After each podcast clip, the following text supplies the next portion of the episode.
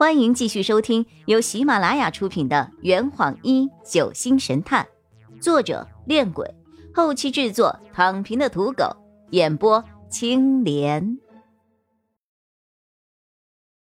第一百九十七集，战熊斗鳄鱼。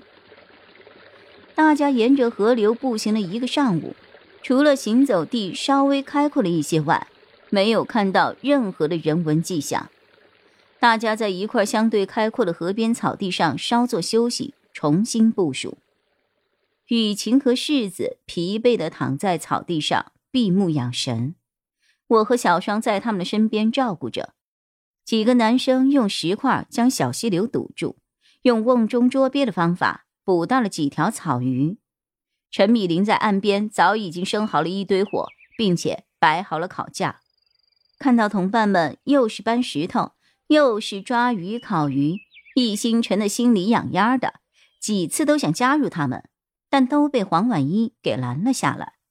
看大家相处的这么融洽，就像真的春游一样，我心情十分愉悦。这才应该是旅游该有的样子嘛。洛佩就像猴子一样爬上了一棵参天大树，他在树顶眺望远处，寻找我们接下来要前进的方向。不一会儿，他下树对我们说：“看不到人，我想我们要再走一段时间了。”突然，张璇站起身来，大声示警：“大家小心，有危险！”一听这话，大家立刻警惕了起来，谁也不敢随意发出声音。树林里，张璇再次提醒我们。我朝树林的方向看去，果然。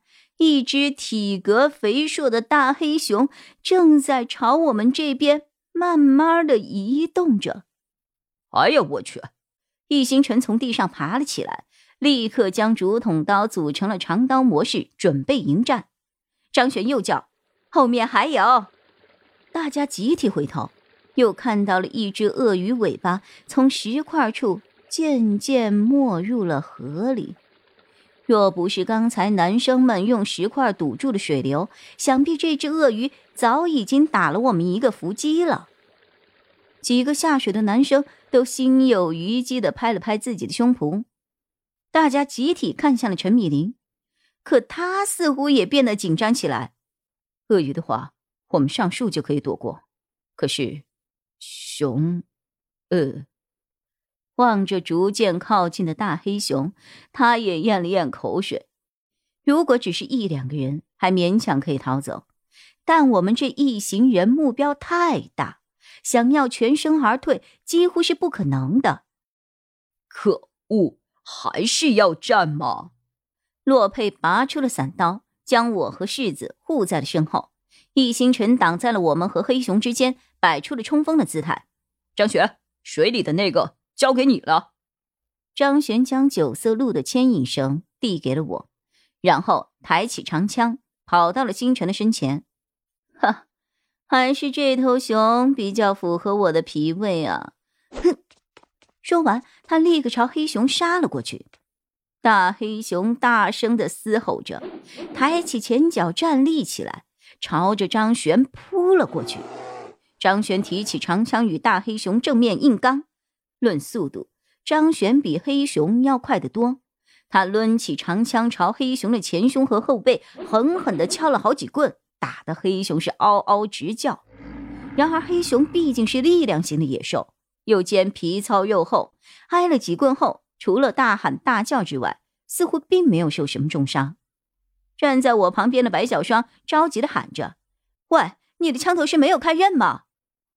张璇好像不愿意对黑熊下杀手，所以一直没有用枪头攻击他，只是用枪身将其打退。陈米林也无奈的摇了摇头，好好的长枪被他用成了棍子。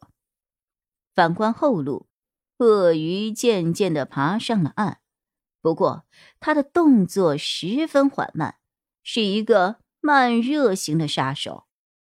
果然，鳄鱼还是更适合搞伏击。陈晨晨和邵中天不知从哪里抱来了一根巨大的长木桩，他们趁着易星辰吸引鳄鱼注意的时候，举起木桩对准鳄鱼的脑袋，狠狠地砸了下去。木桩断裂。